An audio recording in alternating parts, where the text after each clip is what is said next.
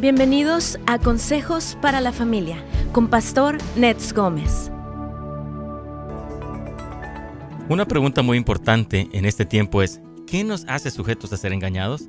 Nadie se dejaría engañar si supiera que algo es un engaño, pero el problema está cuando no sabemos que algo es un engaño y ahí es donde radica el peligro.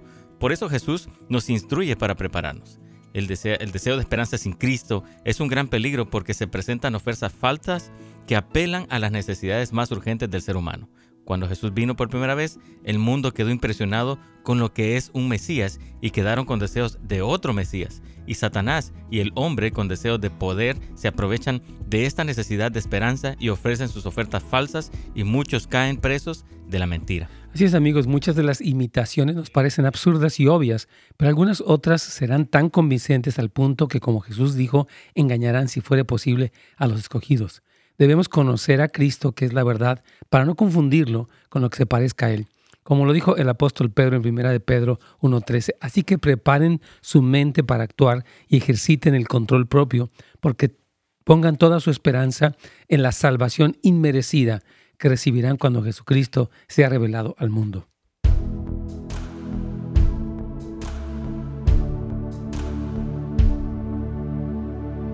Amigos, ¿cómo están? Dios me los bendiga. Un gusto saludarlos el día de hoy en este programa. Gracias por estar conectados a través de Facebook o de YouTube o de pastornesgomez.com. Aquí tengo a todo mi equipo trabajando, gracias a Dios, Carlos Choc, Brian López, Brian Carrillos, Manny Maya también está aquí sirviendo, así que agradezco mucho a todo el apoyo, obviamente, que ellos hacen como siempre. Y bueno, tenemos aquí, uh, queremos saludar a quienes ya están conectados. Dice, podría saludar a su abuelita Matilde, Hoy está cumpliendo 83 años. Eh, saludo a la hermana Matilde. Es un anónimo la persona que lo puso, pero imagino que usted la conoce. Es su nietecita. Le mando un saludo a la abuelita Matilde. Un saludo. 83 años. Felicidades, hermana. Que Dios le conceda muchos más años todavía en salud, hermana Matilde, en bendición. Y celebramos junto con su familia este cumpleaños tan precioso.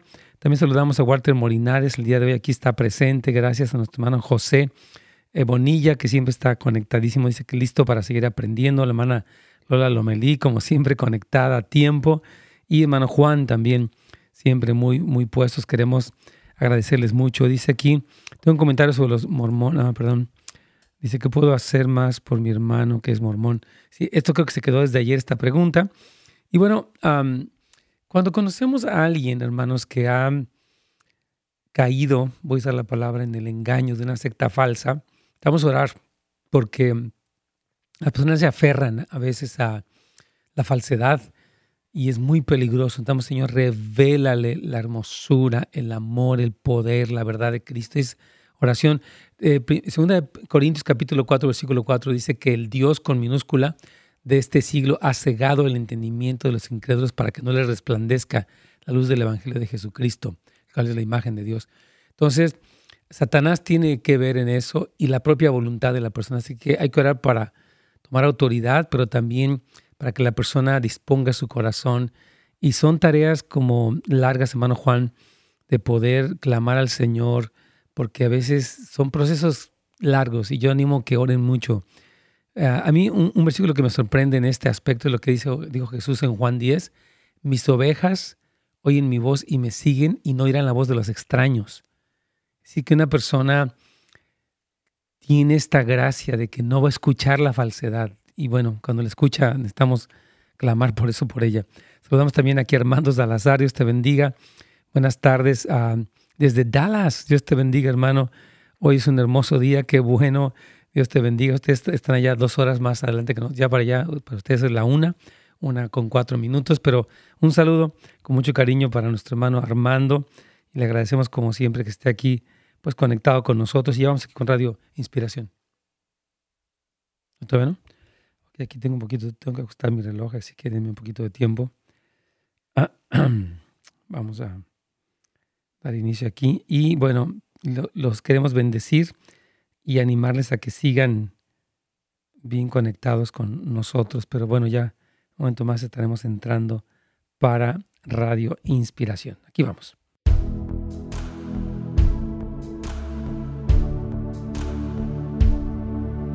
Pastor, ¿cómo está? Buenos días.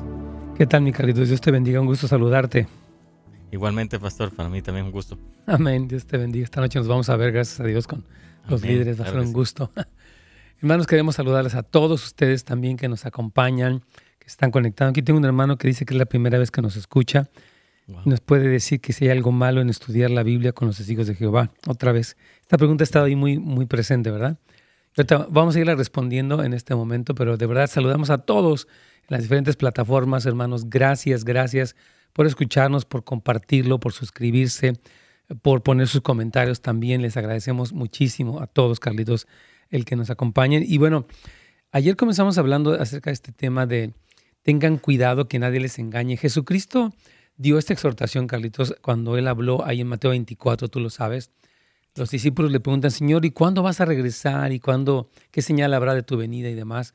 Jesús empieza, lo primero que le dice, mirad que nadie les engañe. Él habla que ante la necesidad que las personas tienen, como por ejemplo en el caso de los judíos del primer siglo, ellos vivían bajo la opresión romana, ellos tenían presiones uh, sociales, económicas, políticas. Entonces, ante esta vulnerabilidad, la gente puede ser engañada porque quiere una respuesta rápida y la quiere sin Cristo, ¿verdad? Entonces Cristo es el camino, la verdad y la vida y nadie viene al Padre si no es por Él. Entonces cuando una persona eh, decide que yo quiero mi solución antes que, antes que nada, o sea, quiero usar a Dios para que me solucione mis problemas y si no es Dios, que lo que sea un sistema político, una, una secta falsa, una brujería, una iglesia que me promete polvos mágicos, ¿verdad?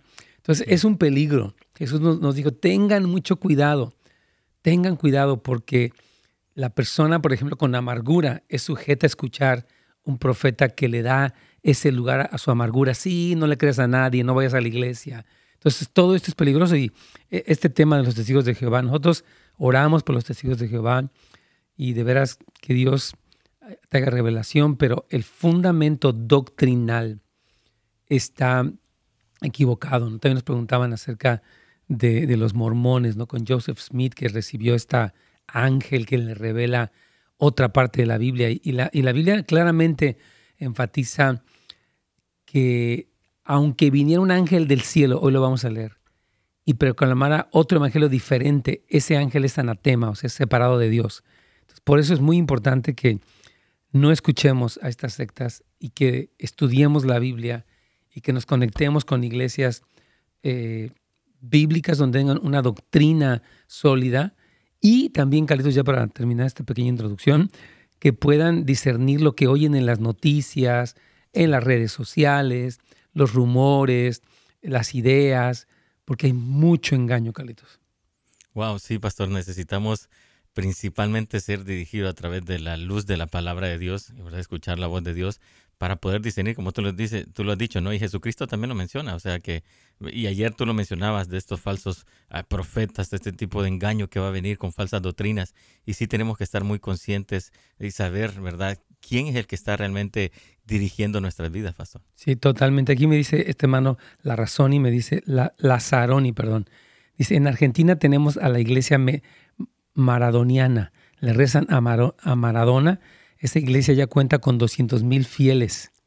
Wow. Muy triste, dice él. Claro, imagínense nada más, hermanos, que una persona como él, alguien piense que le puede rezar. Nosotros en México también tenemos muchas, uh, pues, santos y vírgenes y, y ritos y supersticiones y muchas cosas a las que las personas recurren y a veces hasta se pueden sentir ofendidas cuando uno dice la verdad, pero la verdad es así, es absoluta es una verdad que no cambia. ¿verdad? Cristo dijo, yo soy el camino, la verdad de la vida, y nadie viene al Padre si no es por mí. Y no hay nuevas como añadiduras de decir, ah, bueno, pero es que ya ahora yo puedo recurrir lo que tú me mandaste ayer un poquito más a fondo de este que mencionaba un hermano de un muchacho de 15 años que lo canonizaron, ¿verdad, Calitos? Sí, así es, pastor. Que es, es interesante la forma como quieren manipular, ¿verdad? Porque dicen que quieren también que jóvenes se acerquen y esta es una forma de atraer jóvenes trayendo un santo joven, supuestamente. Sí, imagínate nada más. Increíble la, manipulación. Vamos a rezarle al santo fulano. ¿Qué es eso? Aquí nos dice también nuestra hermana Dilia. o dice, un engaño más es cuando dicen que una cierta iglesia solo ahí se, se puede sentir la presencia de Dios y es triste saber que sean líderes o pastores o posesivos y controladores donde pierden el enfoque de Jesús hacia los demás. Yo sí creo que tenemos que tener cuidado con ese exclusivismo, lo que decíamos de esta famosa secta, ¿no? que dice que si tú los bautizas en el nombre del Padre y del Espíritu Santo, estás mal, solo Jesús, y entran en esta polémica y en este sectarismo exclusivista donde solamente ellos, nadie más lo tiene bien. Yo digo, no, hermanos, cuidado con eso.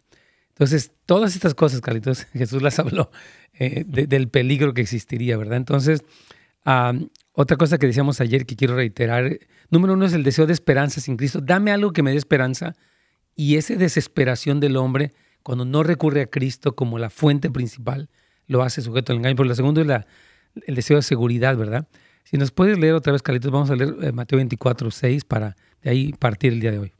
Claro que sí. Oirán de guerras y de amenazas de guerras, pero no se dejen llevar por el pánico. Es verdad, esas cosas deben suceder, pero el fin no vendrá inmediatamente después. Una nación entrará en guerra con otra y un reino con otro reino. Habrán hambres y terremotos en muchas partes del mundo. Exactamente. Jesús está hablando, hermanos, de este clima, eh, que es el clima de las tensiones raciales, de las guerras, de los levantamientos. Habla de toda esta situación del hambre, de los terremotos, las pestes, ¿verdad? Y este clima cuando la persona se empieza a sentir, dice, dice de hecho Lucas 21 que habrá gran angustia de las gentes. Este sentimiento de angustia es lo que hace que una persona desesperadamente empiece a buscar eh, este, las soluciones rápidas y Satanás es el que va a ofrecer una solución de que no tienes que leer la Biblia, no tienes que orar, solamente usa esta porción mágica o solamente, este, no sé, recurre a esta opción política. ¿no? Nosotros sabemos que en este, estamos en un momento preelectoral, que los partidos políticos ofrecen respuestas y obviamente ah, tenemos que evaluar y tenemos que tener un criterio bíblico para saber si voy a votar por alguien, porque mientras pueden ofrecer muchas cosas, para, ser realistas, no, no, no, todas las cumplen, ni tampoco nuestra esperanza está en un partido, nuestra esperanza está en Jesucristo, ¿verdad?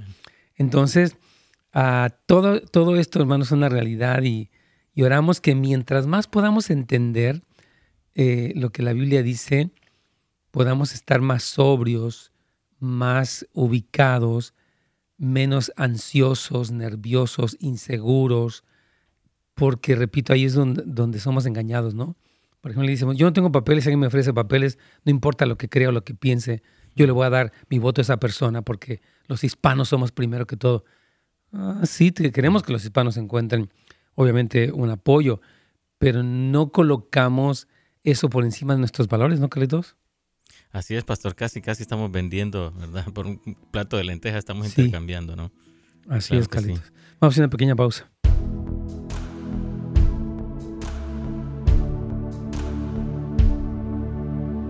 Así es, aquí estamos. Y bueno, yo creo que estos temas son bien interesantes, hermanos, son bien importantes. Yo, yo les animo que cuando veamos a un pastor o una iglesia que no, como dice aquí nuestra hermana Dilia, eh, pues que tienen cierta mm, exclusivismo, oremos por ellos. Es muy importante que no nos convirtamos nunca en críticos de la iglesia o incluso comentarlo con personas que no conocen al Señor y, o con nuestros hijos. ¿Por qué?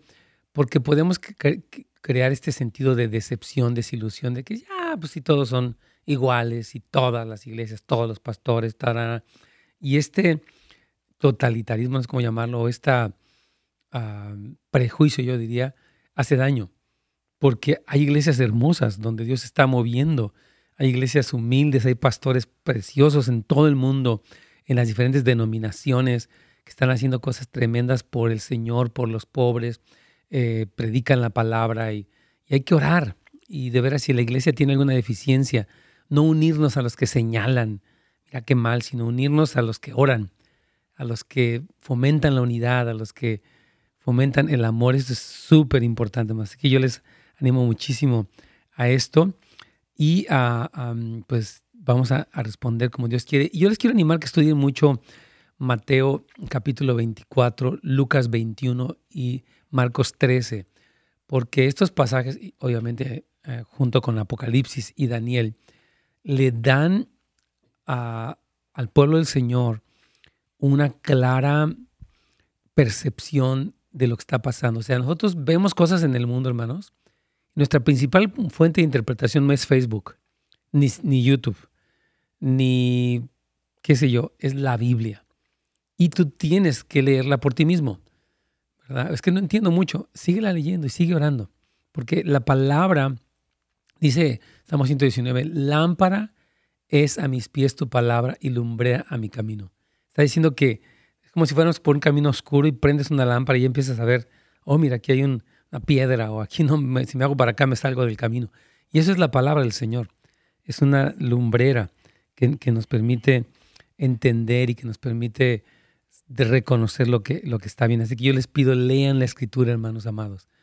Aquí tenemos un comentario de Carlos. Dice, ¿qué opina de las iglesias exclusivas para homosexuales?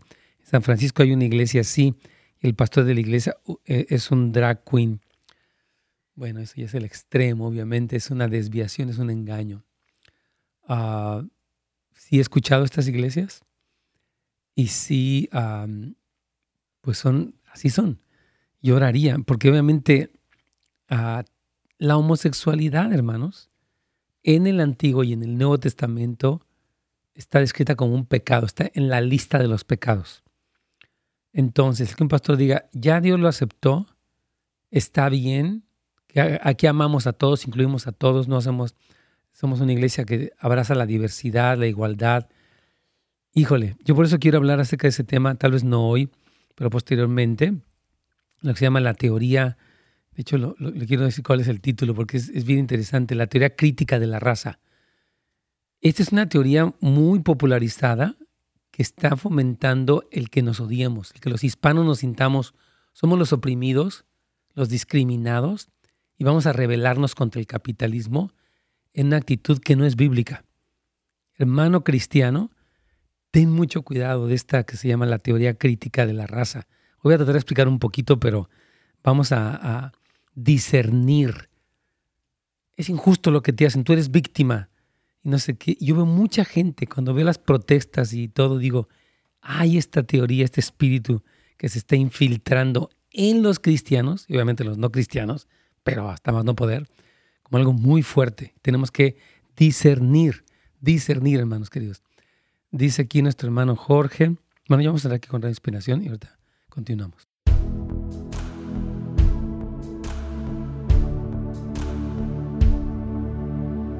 Pastor. Sí, bien, Carlitos. Aquí tengo, antes de ir con nuestra hermana que está en la línea, eh, quiero rápidamente responder un par de comentarios aquí. Dice hermano Carlos, dice, ¿qué opina de las iglesias para homosexuales? En San Francisco hay una iglesia así y el pastor de la iglesia es un drag queen. Miren, yo les decía fuera del aire que la homosexualidad y el lesbianismo en la Biblia, tanto en el Antiguo como en el Nuevo Testamento, son consideradas como pecado. Es pecado.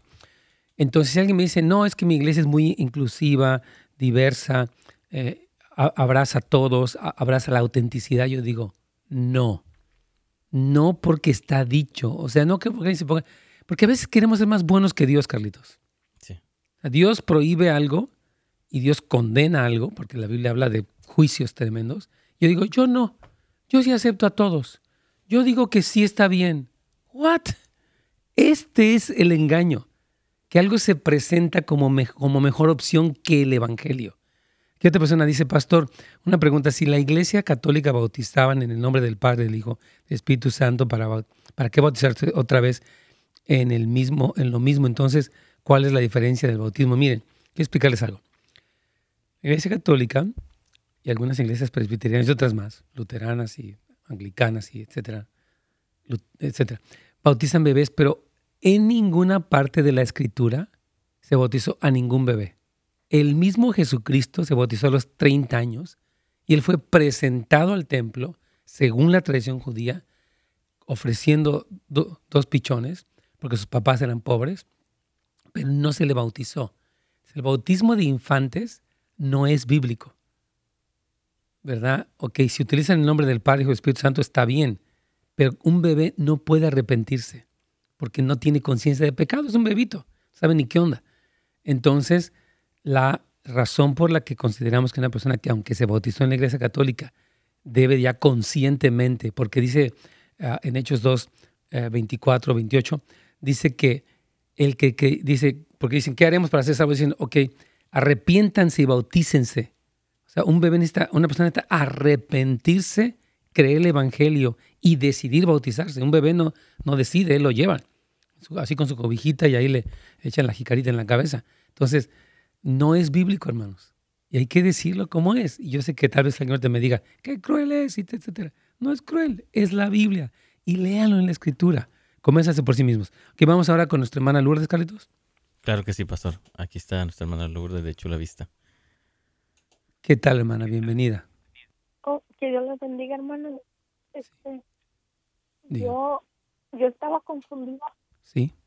Y de este, yo, yo estaba en una iglesia uh, Bautista Independiente, pero aseguraban 100% que no se perdía la, la, la salvación. Y, pero yo digo, se aseguran que no se, que ya siendo uh, salvo no se pierde la salvación. Pero la Biblia dice otra cosa, que no podemos estar pecando porque Así es. se pierde la salvación, hermano. yo no sé qué, qué me iba a decir usted a mí, hermano. Está usted tan correcta, porque usted dice, la Biblia dice otra cosa, claro. O sea, la Biblia habla de perseverar hasta el fin. Jesucristo nos advierte a las iglesias, arrepiéntete de la falsa doctrina, de, de alejarte de tu primer amor, de tener una mujer que se llama Jezabel, de tolerar tantas cosas. Entonces, este concepto de que una vez salvo, salvo, es peligroso porque lleva a las personas a un descuido. Yo siempre he dicho, eh, que tenemos que ver qué fruto produce la doctrina que tenemos. Ah, esto es muy importante. Fíjese, yo, quiero leerles un, pasaje ah, eh, aquí que dice que el propósito de este mandamiento, dice Pablo, es el amor nacido de una, de una limpia conciencia, de una fe no fingida y una sana doctrina. O sea, si yo recibo una doctrina, una vez salvo, salvo, pero eso me hace vivir como que Ah, pues al fin que ya soy salvo, vamos a darle vuelo a la hilacha. Cuidado, porque eso ya es un engaño. Y no podemos decir, se me hace por, eso considero, hermana Lourdes, que es muy correcto lo que usted dice. Pues la Biblia dice que tenemos que cuidarnos y tenemos, tenemos que pecar. Entonces sí, usted está en lo correcto. Y me encanta que su fundamento sea lo que la Biblia dice. Usted está muy bien, hermana. Sí, porque yo digo así, porque están asegurando que la, que la salvación no se pierden, tanta gente va a hacer lo que, lo que se le pega la gana, pero ya estoy salvo, pues voy, a, pecar, no. La Biblia dice que, el alma que pecada, esa morirá, Así es. Así es, hermano. Yo creo que, claro. Y bueno, cuando un cristiano peca, se arrepiente y vuelve, pero también Primera de Juan habla de que no practicamos el pecado. O sea, la evidencia de la salvación es precisamente nuestra lucha contra el pecado. Entonces, el que alguien se abandone bajo el pretexto, se abandone para seguir pecando bajo el pretexto de que una vez salvo, salvo, ya está engañado, aunque suene muy bíblico. Muy, muy peligroso. Sí, hermana. Yo, está usted en lo correcto, la, la felicito y creo que su discernimiento es correcto. Siga leyendo la Biblia para que usted tenga una clara conciencia de qué sí y qué no. Entonces, la Iglesia Bautista Independiente que promueve una vez salvo, salvo y que permite una ligereza en cuanto al pecado, es un error. Ya. Sí, es hermana. Dios me la bendiga, hermana. Gracias por su llamada. ¿Tiene algo más que comentar o ya? Pasamos a la siguiente, Carlitos, no sé. Carlitos. Aquí está la hermana al aire todavía. Hermana Lourdes. ¿Quiere comentar algo más, hermana Lourdes, o ya sería todo? Oh, no, es que, que decía el pastor, pues sí, el, pastor predica muy bonito y él, pues decía que no pescáramos y todo eso, pero como que la gente entendía otra cosa, ok, puedo darle, como dijo el pastor, mm. puedo darle puedo darle hilo a la hilacha. Exacto. Y ya, ya, ya estoy salvo. Y ya no se va, no voy a perder la salvación, haga la pega. Pero lo que no entendía yo, que decían que se perdía la corona, algo así, cuando yo Bueno, eso sí, e, ese ah. aspecto es verdad. La Biblia habla de que nosotros vamos a ser recompensados. Nuestra salvación es, es por gracia y es por fe. Efesios 2, 8 al 10. Pero sí, nuestra recompensa la perdemos. Cuando una persona peca, cuando una persona no es fiel, no se esfuerza, no prevalece, la Biblia habla perfecto. De hecho, las, las siete cartas de Jesús a las iglesias de Apocalipsis dicen, para que no pierdas tu corona, para que nadie te quite esto. Y la Biblia sí habla de que la gente puede perder un premio, pero no tiene que ver con la salvación. O sea, me explico, o sea, yo soy motivado y cada uno de nosotros a esforzarnos porque Dios sí va a recompensar nuestra obra. No es tanto que yo me gane la salvación por obras, pero sí se puede perder, claro, claro, se puede perder un premio, porque el premio es para el fiel y si fue infiel, pues va a dejar de recibir ese premio, ¿no? Es obvio. Porque también yo conozco personas que están peque peque haciendo lo mismo, mm. están fornicando y dicen, oh, yo les digo pues que nos tenemos que portar bien porque no sabemos cuánto Dios nos lleva, no tenemos la vida comprada. Claro. Así que cuando alguien no se porta bien, no nació de nuevo. El que nace de nuevo eh, no peca, hermana. Este es bien importante. O sea, no practica el pecado. De hecho, le, quiero leer este, eh, este ah, versículo de, Primera de Juan. Primera de Juan habla mucho acerca de esto. Dice que, eh, bueno, tenemos que ir a una pausa, pero dice que si decimos, ah, déjame ver. Bueno, ahorita rezando la, la pausa lo vamos a ver, pero sí, hermana, cuidado con eso. Cuando alguien tolera el pecado ya está en un terreno de engaño peligroso. Vamos, Carlitos, para...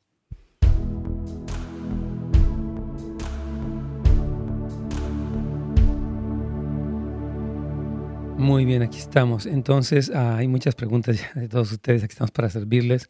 Nuestro hermano Víctor dice lo siguiente. Yo no frecuento ninguna iglesia, soy estudiante de ciencias sociales y tengo que hacer una tarea sobre las religiones occidentales. Por eso estoy escuchando su programa. Saludos. Gracias, Víctor. Dios te bendiga. Este, pero te animo a que frecuentes una iglesia bíblica, porque no podemos ser cristianos ni sin Biblia, ni sin iglesia, ni sin oración.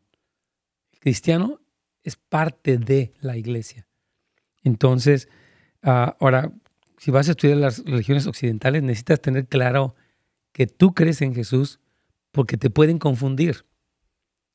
Ah, es que esta religión occidental dice que, por ejemplo, eh, este, ah, el panteísmo, ¿no? Hay muchos dioses, todo es Dios, y hay una serie de ideas y tú te puedes confundir.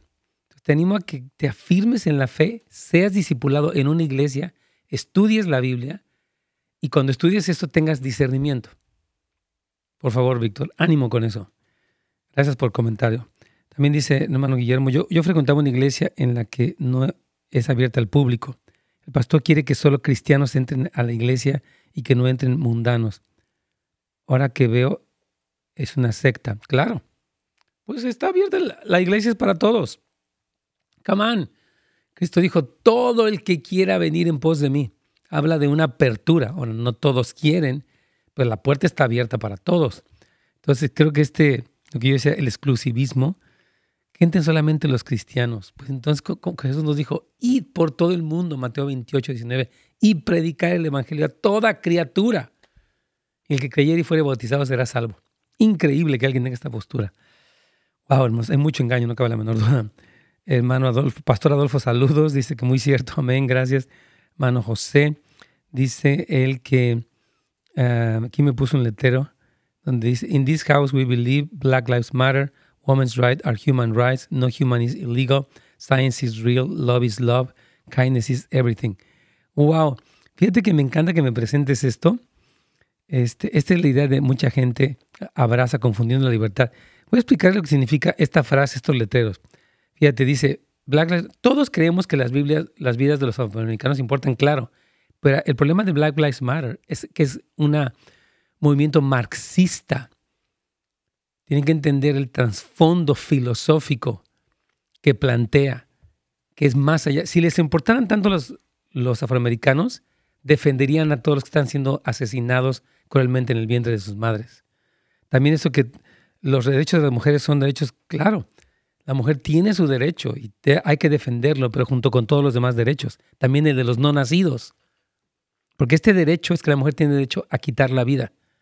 dice que ningún ser humano es ilegal. Claro, una persona, nadie es ilegal, pero yo, si yo cruzo una frontera, estoy violando una ley. Eso de que la ciencia es real, claro, pero es la ciencia según quién. Padre mío, aquí vamos ya de regreso. Increíbles estos letreros.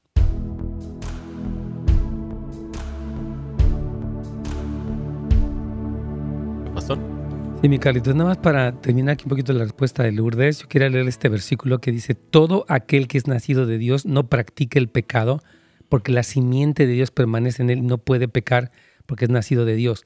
Una persona que si yo soy salvo total, le puedo, puedo emborracharme, tener, cometer adulterio, etcétera. Esa persona no nació de nuevo, porque el que nace de nuevo, según lo dice la Biblia, no puede entregarse a eso, no, no, porque ya naciste, la dice que la simiente, la semilla de Dios está en ti. Dice, yo no puedo hacer lo mismo que hacía antes. ¿Cómo voy a andar de borracho y de maldiciente? y de malviviente y de engañador y de estafador y de... No puedo. Entonces, cuidado, hermana querida, cuando alguien se usa la doctrina de la salvación eterna, bueno, el calvinismo, como una, como una excusa para pecar, Padre mío, que Dios tenga misericordia porque ya está engañado. ¿Quieres este, comentar? Ah, ¿Pasamos a la siguiente llamada, Carlitos? Sí, no sé cómo tenemos a Judith, pastor. Vamos con Judith, claro que sí. Ana Judith, bienvenida. Sí, buenos días, este pastor. Buenos días. Este, mire, mi pregunta es, ah, lo voy a hacer breve, ¿verdad? Gracias. Este, mi esposo es filipino, me invitó, este, yo voy a Houses of Life. Yo ah, qué bien. Este, me invitó, en el 2018, me invitó este, a su iglesia de Cristo, porque a él lo invitaron. Ajá. Para hacerlo breve, este, fui un, un mes en los estudios bíblicos los miércoles y los jueves a la iglesia. Lo que pasa que yo siempre llevaba mi Biblia y nadie llevaba más que el que iba a hacer este la, el, estudio. Y siempre me decían, ¿por qué traes la Biblia? Yo, yo les dije, porque mi pastor siempre estudia la Biblia junto con nosotros. Nací y nací leyendo la Biblia y me voy a morir leyendo la Biblia. Y lo que dejé de ir porque me prohibieron leer la Biblia. Y eso no está bien, o sea, yo no lo veo bien para mí. Pues no, aquí, en todo, bueno, no sé si fue, dice que fue un líder de aquí. Es probable que, pueda, que pase algo así, pero nuestra invitación permanente desde hace 20 años que iniciamos la iglesia es lea la Biblia. Sería muy bueno que nos dijera quién es, oiga, para poder detectar ese mal elemento y corregirlo.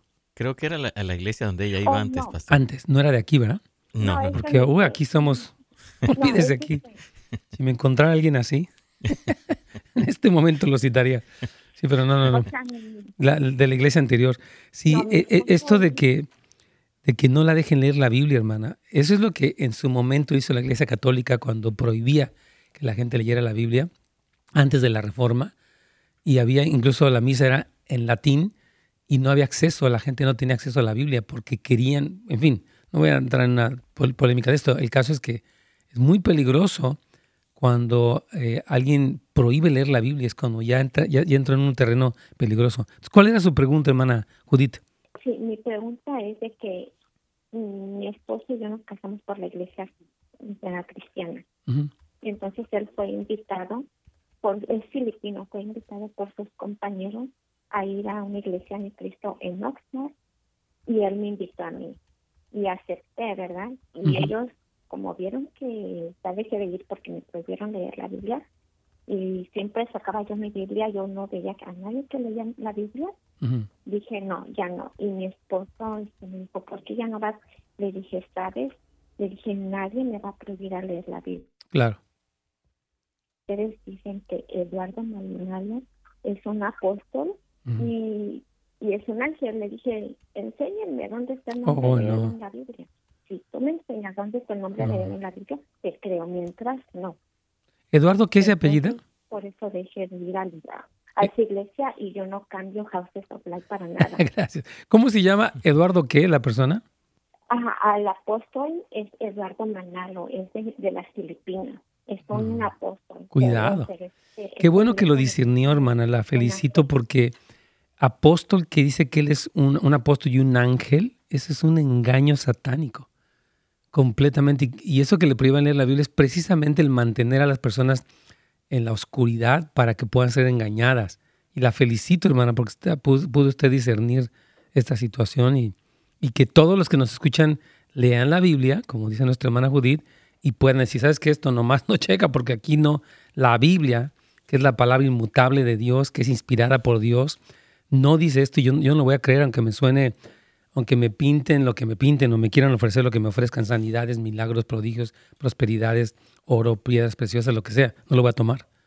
Amén, hermana, muchas gracias. ¿Quiere añadir una pregunta o algo más o pasamos a nuestra siguiente pregunta, hermana? Yo nada más les pido oración para mi esposo porque yo estaba orando por él, yo no lo, lo prohibí. o sea, ¿él sigue yendo ahí todavía? No sigue yendo sin máquina, en, hace Zoom, pero ah. haga de cuenta que como si estuviera en la iglesia, él se viste de corbata, de pantalón, porque hasta eso le hicieron comprar ropa nueva, ropa elegante. Y yo digo, en mi iglesia nunca nos critican, nunca nos dicen, llevas esto. A mí me prohibieron llevar este pantalón. Oh, ya. Me dijeron ah, que llevar y vestido.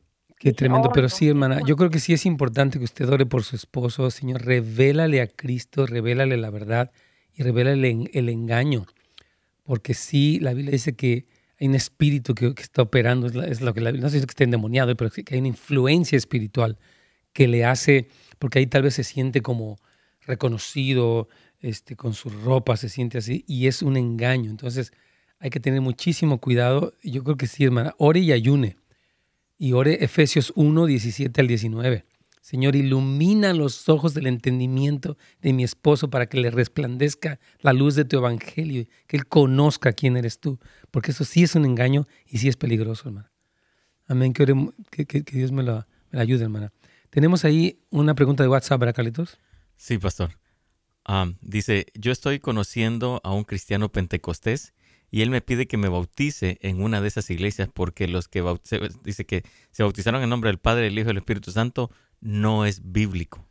Yo les pido, hermanos, que no reciban eso porque, o sea, la Biblia en Mateo 28, 19 habla de que ser bautizados en nombre del Padre, Hijo y del Espíritu Santo y ellos sacan muchas cosas y citan el libro de los Hechos donde la gente se bautizaba en el nombre de Jesús. Pero mi pregunta es, ¿por qué invalidan un bautizo que incluye a Jesús y quieren convertirse como los únicos? Este exclusivismo sectario es peligroso y deben de discernirlo. Yo sé que tal vez esto a mucha gente no le guste, pero tenemos que hablar la verdad con firmeza, porque si no, el engaño es rampante, mis hermanos. Vamos, si quieres, con Arturo, ¿verdad, Carlitos? Con Arturo, sí, pastor. Bienvenido, Arturo. ¿Cómo está usted? Desde Los Ángeles. Dios los bendiga, hermano. Gracias por darnos el conocimiento y sabiduría y que el Señor le siga dando a todos ustedes y a todos los que oímos. Fíjense, hermano, que este, uh, usted sabe en, en, qué tiempo, ahorita que estaba hablando del libro de los hechos, sí. Eh, ¿cuándo empezó a escribir, o más o menos, cuándo Lucas empezó a escribir este libro? ¿Y cuándo lo terminaría? Podemos buscar, claro que sí. Yo creo que fue como, fue antes de la destrucción de Jerusalén. Sí, que antes del año 70, él ya había escrito acerca de esto por los datos históricos. Él fue un médico, como usted sabe, que una de sus principales fuentes de información fue María y otros de los apóstoles, donde él pudo recabar la información tanto del Evangelio de Lucas como del libro de los Hechos, claro que sí. ¿Sabe por qué? Porque fíjese que me, me reuní con, me llevaron me invitaron a un grupo y este grupo se reúne en parques, castas, bautizan ahí en el nombre de Jesús. Permítenos un momentito, hermano, este, vamos a hacer una pequeña pausa, se nos está, no cuelgues, eh, este, por favor, Arturo, ya volvemos contigo.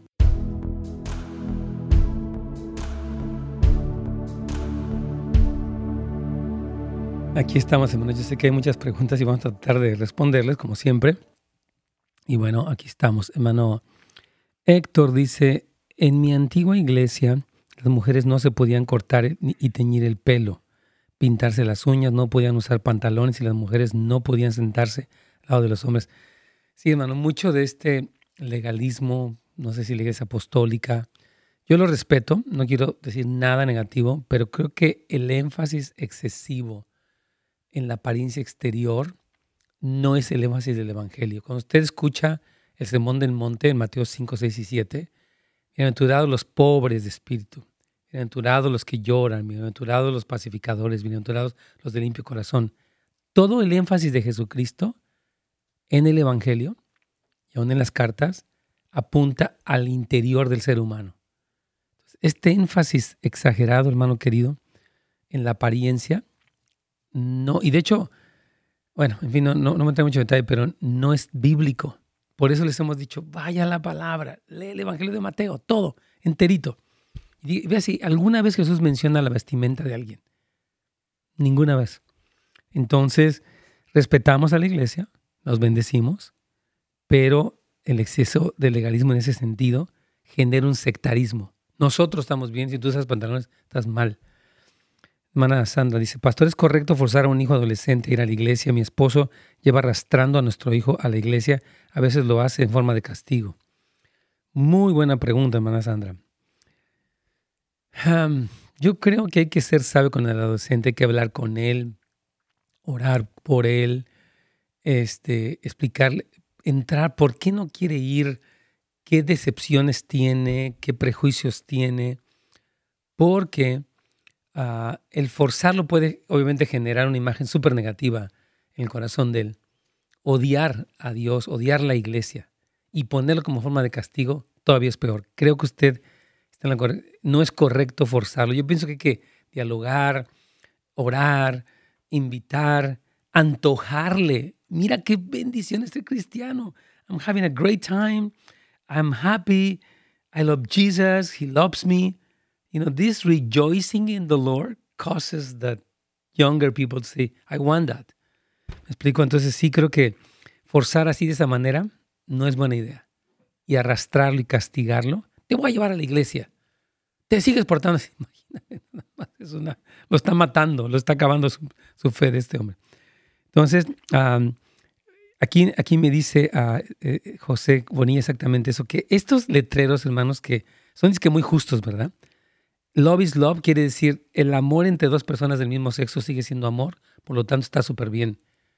Hermanos, el Señor habla, Pablo en Romanos 1, acerca de cómo los hombres se volvieron una pasión unos sobre otros.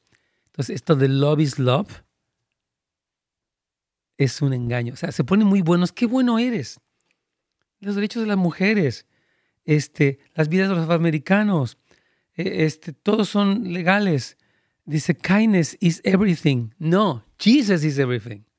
Kindness is not everything. The devil could be really kind and can lead you to hell. Entonces, cuidado con eso. Kindness is everything. No es kindness, it's truth is everything. And God's righteousness is everything. Entonces, sí, hermano, gracias por traer este letrero que yo eh, lo he visto y yo digo, qué engaño, pero suena tan atractivo para el hombre. Qué padre, ¿verdad? Qué justos somos, qué buenos somos, qué amorosos somos. Somos lo máximo. Y eso es un engaño satánico.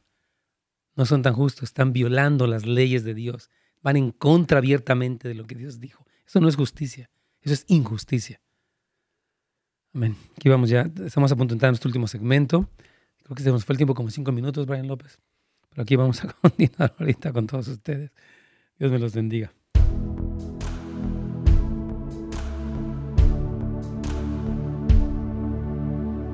Pastor. Sí, Carlitos. Entonces, cuando nos preguntaba aquí nuestro hermano Arturo acerca de la escritura del Evangelio de Lucas, obviamente hay una referencia que fue en la década de los ochentas yo decía que antes tenían 70, pero hay una afirmación que en Lucas 21 donde se describe precisamente la destrucción del templo.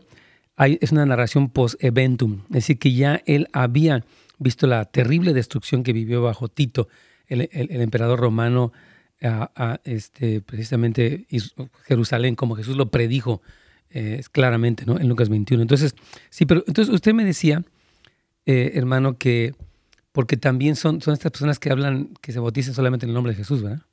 Sí, lo que pasa es esto, hermano, de que meditando eh, con el Espíritu Santo me sentí de que Lucas no fue este discípulo.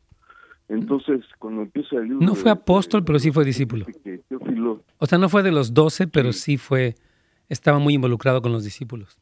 Pero sí, sí le entiendo, no fue un apóstol. Ah, continúe entonces, entonces él, él escribió los acontecimientos de los hechos de la iglesia, pero no supo de, porque no comenta después de la comisión.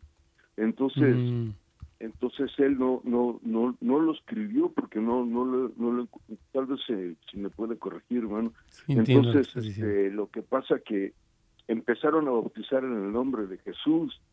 Entonces, ah, tal vez porque ellos conocían ya al Padre y, ellos no conocían al Espíritu hasta que empezó el libro de... Eh, fueron cuando estaban allí en, en ese lugar que cayó el Espíritu Santo, pero estos estos estos cuates se reúnen en estos brothers se reúnen en parques, en casas y bautizan, van a ríos y todo eso por el nombre de Jesús. Entonces los discípulos eran barro, Lucas era barro, Cristo no era barro, era Dios, es Dios. Entonces, cuando cuando exponemos el comentario de Jesús que dice vayan por el vayan por el mundo predicando el evangelio a toda criatura y y enseñando lo que yo os enseñé. Entonces, ahí todo el barro se queda abajo porque los pensamientos de Dios son altos y nuestros pensamientos son cortos. Entonces, ellos están, están basados a, a, varias personas como Rafael Rodríguez, que fue para Sudamérica, y allá, este, hablando de, no puedo entrar en tanto detalle, este, Arturo, porque todavía tenemos una llamada más, pero sí quisiera comentar algo que, estás diciendo algunas cosas muy interesantes y quisiera comentarlo. Miren, el hecho de que Lucas no fuera uno de los doce eh, apóstoles de Jesucristo, como se señala, eh, y está especificado en, los evangelios, no quiere decir que el evangelio no sea inspirado por Dios, porque bien lo dice Pablo en 2 Timoteo 3:16 que toda la escritura es inspirada por Dios. Entonces yo creo que el Evangelio de Lucas sí fue inspirado por Dios. El, problema que observamos cuando las personas se meten en eso de que en el Hechos, libro de los Hechos nada más eh, se bautiza el nombre de Jesús y ahí se quedan, es que el contexto bíblico es el que nos da el balance. Por ejemplo, primera de Juan dice, porque tres son los que dan testimonio, primera de Juan 5, 7 y 8, en el cielo, el Padre, el Hijo y el Espíritu Santo, y estos tres son uno. Entonces, la Trinidad, la palabra Trinidad no, está en la Biblia, pero sí el entendimiento que Dios Padre, Dios Hijo y Dios Espíritu Santo son uno mismo, los tres son Dios, es una doctrina consistente. Por lo tanto, el que alguien bautice en el nombre de los tres no minimiza a Cristo. Lo que causa un sectarismo es cuando ellos quieren invalidar a la gente que lo hizo con fe y con un buen corazón y están excluyendo a los demás como si ellos fueran los únicos depositarios de la verdad. Entonces, yo no tomaría el que Lucas no fue uno de los doce como para invalidar lo que él dice en el libro de los Hechos. Más bien utilizaría el contexto bíblico para entender por qué la Trinidad involucrada en el bautismo es algo correcto y no tienen por qué invalidarlo. Arturo, yo te recomendaría eso. Juan, e, este, no sé si quieres ir con alguien más, Carlitos, nos quedan tres minutos de programa. Sí, tenemos a Juan desde... Ah, Vamos, desde Vista. Ok, Juan, Dios te bendiga, Arturo. Vamos con Juan. ¿Cuál es tu pregunta, mi amigo? Tal vez no. Entonces vamos con Carmen. Con San Pedro. Van Carmen, bienvenida. Sí, bendiciones este, a todos. Sí, igualmente. Este, Carmen, mire, pastor, yo quiero uh, que usted me explique cómo puedo yo someterme a un, ¿cómo se dice? A un ayuno. Oh, claro que sí. Oh, bueno, mire, el ayuno es básicamente el abstenerse de alimentos, ¿verdad? Entonces usted deja eh, puede dejar un alimento, dos o tres, y su meta es dedicarse, pues obviamente, a la oración y a buscar al Señor. Ahí la Biblia nos cuenta del ayuno de Daniel, que fue donde él se abstuvo de comer eh, carne, eh, cosas como muy elaboradas, para dedicarse a buscar al Señor. Y en ese caso lo cuenta Daniel capítulo 9, cuando él se pone a, estudiar el libro de Jeremías. Jesucristo también habla del ayuno en Mateo, cuando habla en el Sermón del Monte de la importancia de un ayuno que se hace para Dios. Y a lo largo de la historia de la Biblia hay muchos ayunos, como el ayuno de Esther, cuando hubo esta, ella iba a ver al rey y les pide que se metan en ayuno y demás. Entonces el ayuno es básicamente una práctica que Dios concede al cristiano para intensificar su encuentro con el Señor y su deseo de humillarse. O sea, yo te necesito, Señor, y te quiero más que a la comida. Entonces, básicamente, a grandes rasgos sería mi comentario, es un abstenerse de alimentos con el propósito de buscar al Señor. Y la Biblia habla de que hay una autoridad especial, dice que cierto género de demonios sale cuando se ayuna. Jesús dijo, ¿verdad? Entonces Jesús es un hombre que ayunó 40 días antes de iniciar su ministerio. El ayuno es una práctica bíblica muy necesaria, yo, yo diría. Isaías 58 habla del ayuno verdadero. Hay mucho que hablar de eso, mi hermana Carmen. Nos terminó el tiempo, Carlitos, ¿verdad? 58, ¿verdad, pastor? Sí, Isaías 58 está hermoso, por favor, léalo, le va a encantar. Y es que sabe que, hermano, este pastor, sí. yo lo pregunto porque como he escuchado otro pastor aquí en, esa misma estación, sí. y él dice que no es necesario que uno deje de comer. Bueno, la Biblia habla de eso. Este, y respetamos si alguien lo dijo de otra manera, pero usted sigue estudiando la Biblia, lo que les he dicho, para que estén más seguros. No es que el pastor fulano Mengano lo dijo, ¿qué dice la Escritura? Gracias, hermana. Primeramente, Dios. Nos vemos la siguiente vez. Carlitos.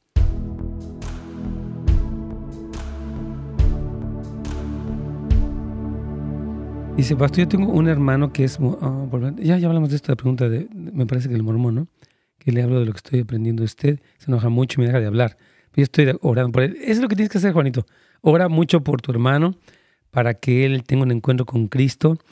Y es muy difícil contender con alguien porque no vamos a llegar a nada. Cuando una persona entra en contienda de que es que la tuya y la mía y la de él y la fulano, ustedes y ustedes, no sirve. Pablo dice que estas contiendas son inútiles. Entonces diga, no voy a discutir, te voy a contar mis... ¿Qué te parece si tú me cuentas tus testimonios? Yo te cuento los míos. ¿Qué hemos visto de Dios? Ahí todos podemos gozarnos en eso contender no, no funciona. Si alguien pregunta sinceramente, oye, no entiendo eh, esto, tú puedes responder con la Biblia y eso va a tener mucha convicción. Dice nuestro hermano Enríquez, hablando de sectas falsas, ¿me podría decir qué parte de la Biblia dice que una mujer puede ser pastora? Yo lo único que he visto en la Biblia es que es vergonzoso que una mujer hable en la sinagoga. Pablo utiliza en, en 1 Timoteo este término, hablando eh, del lugar que tiene la mujer, pero otra vez, hermano querido, ve el contexto. Había mujeres como Priscila que enseñaba, había mujeres en la Biblia que Pablo les llama diaconisas. Hay, mujeres en la Biblia que tuvieron esta, fueron usadas por Dios, ¿verdad? Priscila y Aquila incluso son, son dos personas también. Priscila fue una mujer, de hecho ella discipuló a Apolos, hay, hay todo un, un asunto importante. Entonces, mientras ves un versículo, donde dice que es vengoso que la mujer, tienes que entender qué más dice todo el contexto de la Biblia para que elabores una conclusión no tan... Alguien ha dicho ¿no? que un texto fuera de contexto es un buen pretexto. No tomes el versículo, toma toda la Biblia. Hermanos, terminó el tiempo, voló el tiempo. Les agradecemos muchísimo que nos acompañen y sigan con nosotros, acompañados el día de mañana. Eh, les bendecimos, les agradecemos mucho. Sigan orando, hermanos, por las elecciones, el presidente, las autoridades, los votantes. Eh, para que la voluntad de Dios perfecta se cumpla en estas elecciones que son tan cruciales para nuestra nación. Bendiciones para todos, hermanos. Gracias por sintonizarnos. Para más información y otros programas, visite netsgomez.com.